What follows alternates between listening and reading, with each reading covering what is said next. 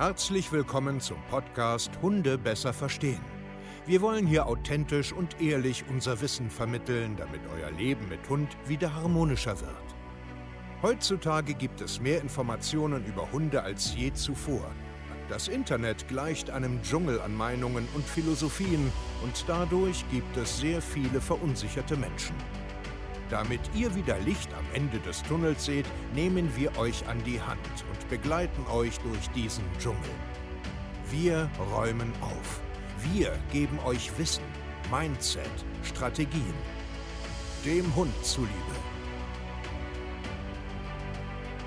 Hallöchen ihr Lieben und herzlich willkommen zu einer neuen Folge Hunde besser verstehen, Wissen, Mindset und Strategien. Und heute soll es ein bisschen um Kommunikation zu deinem Hund gehen. Damit dein Hund natürlich ein bisschen besser auf dich hören kann und dass du gerade in Gefahrensituationen natürlich Zugriff drauf hast, ist es wichtig, sich einmal grundsätzlich Gedanken zu machen, wie du eigentlich zu deinem Hund kommunizierst. Und der eine oder andere macht es halt sehr gerne über Signale, der andere versucht irgendwie nur über Körpersprache zu arbeiten, andere machen das irgendwie in einer Kombination.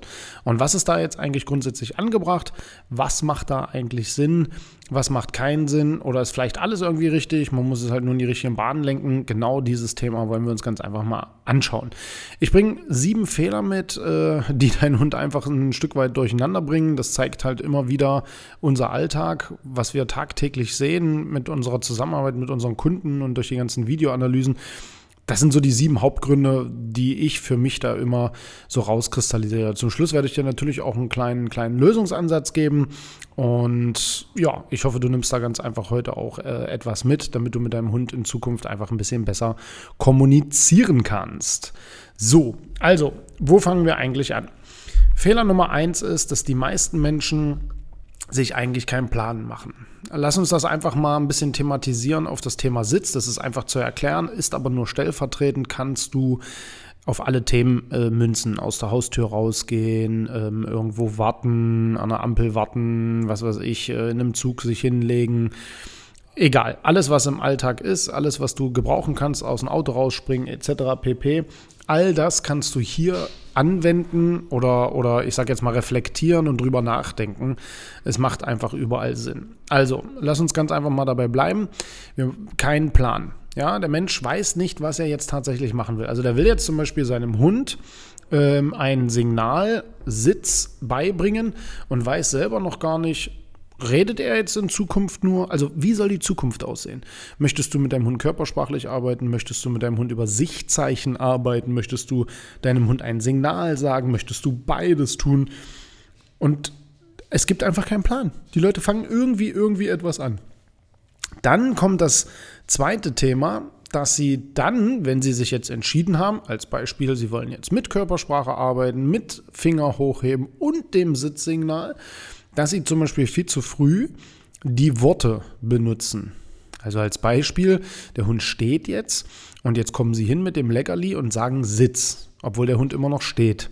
Und dann sagen sie wieder Sitz, dann fuchteln sie irgendwie mit dem Leckerli rum und irgendwann setzt er sich aus Zufall hin, einfach weil der Hund nicht dumm ist und irgendwie eins und eins zusammenzählt und dann freuen sie sich.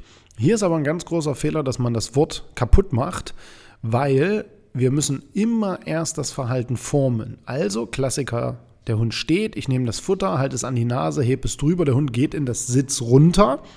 Und erst wenn der Po sitzt, bingo, dann sage ich das Signal.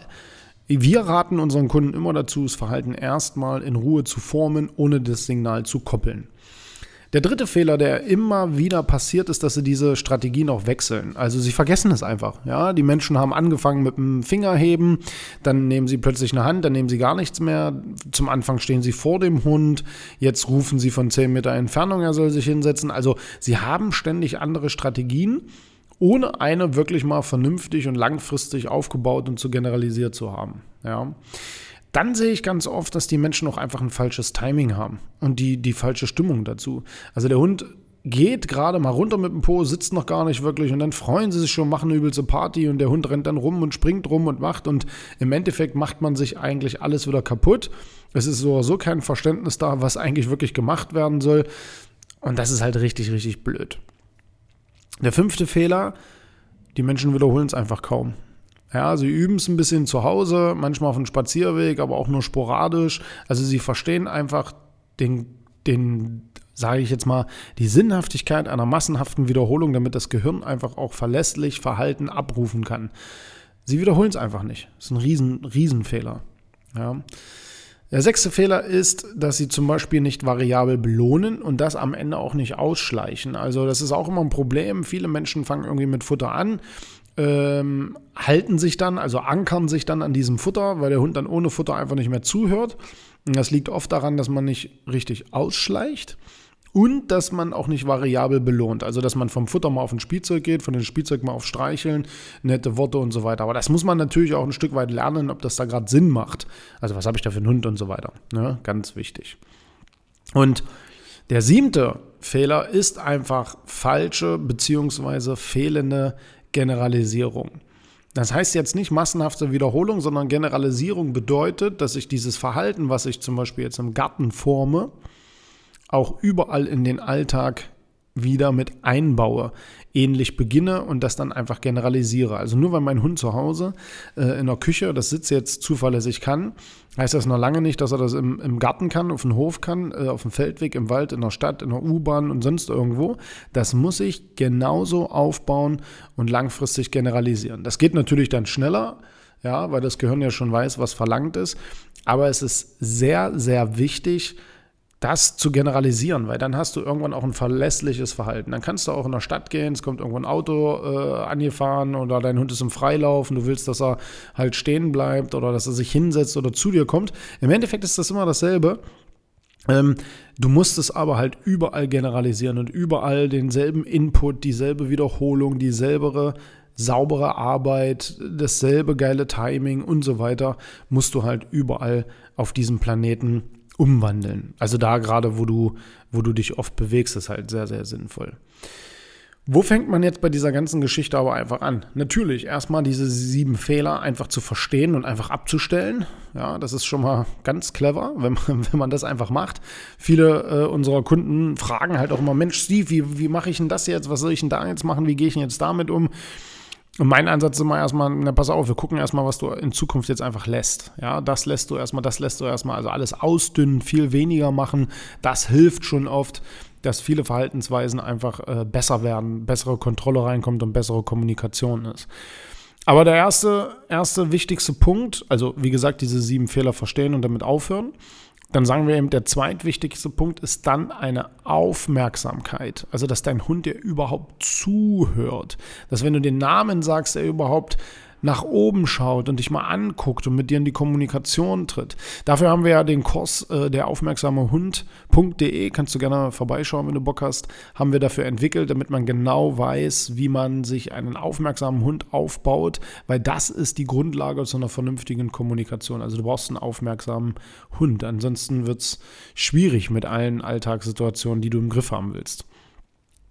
Der zweite oder beziehungsweise dritte Punkt dann ja jetzt ist der richtige Aufbau. Also ich entscheide mich zum Beispiel, ich möchte in Zukunft dieses Sitzsignal sagen und weil ich das vielleicht auf Distanz haben möchte, baue ich noch ein Sichtzeichen mit ein.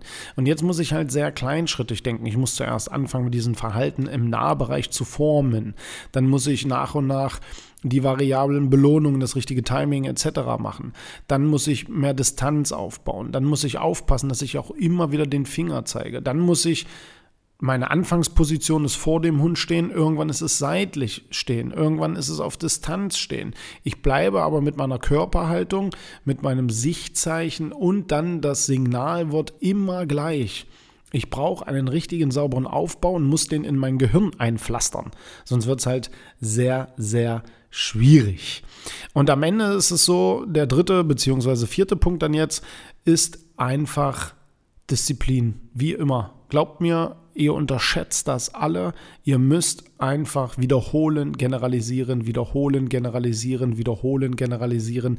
Jeden gottverdammten Tag, damit ihr einfach Verlässlichkeit in eure Kommunikation reinkriegt. Weil die meisten Hunde haben Lust dazu, die wollen gefallen, die können aber oft nicht gefallen, weil sie es einfach nicht verstehen, was der Mensch da eigentlich tut. Ich hoffe, die Podcast-Folge bringt dir ein Stück, äh, ja, ein bisschen mehr Lebensqualität.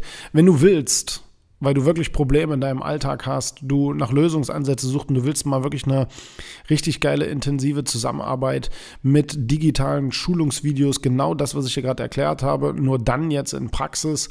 Du willst Kontakt zu uns, du brauchst Feedback, du brauchst einen Support an deiner Seite, du willst uns live äh, kennenlernen, mit uns arbeiten und so weiter, dann bist du hier bei uns absolut goldrichtig. www.hundetrainer-stevekaye.de.